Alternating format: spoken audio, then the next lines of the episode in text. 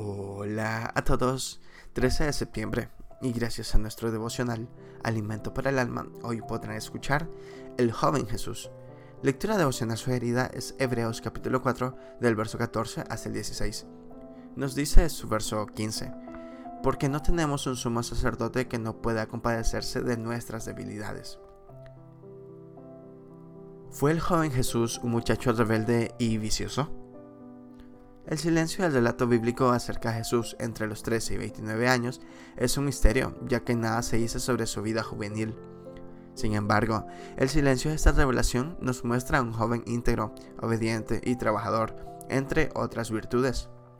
En efecto, el joven Jesús estuvo sujeto a sus padres como era la enseñanza rabínica, aprendió el trabajo de su padre terrenal, José, su relación familiar con hermanos y hermanas fue de respeto y cariño, ya que cuando él comenzó con su ministerio público, sus hermanos equivocadamente creyeron que se había vuelto loco e iniciaron su búsqueda.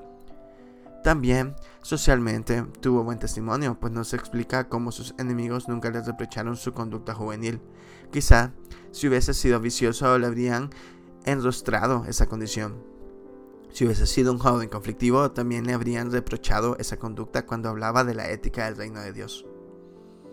Si Jesús hubiese venido a formar la familia y hubiese pasado por la etapa del noviazgo, quizá al hablar de la santidad del matrimonio le habrían echado en cara este hecho. Sin embargo, entre las acusaciones hechas ante las autoridades judías como romanas, nunca mencionaron ninguna conducta anormal del joven Jesús. Se distinguió por una irreprochable conducta anterior, usando una expresión jurídica. Ni las columnas e injurias pudieron desprestigiar la vida de Jesús. La Biblia dice que en todo fue tentado, pero no cometió pecado.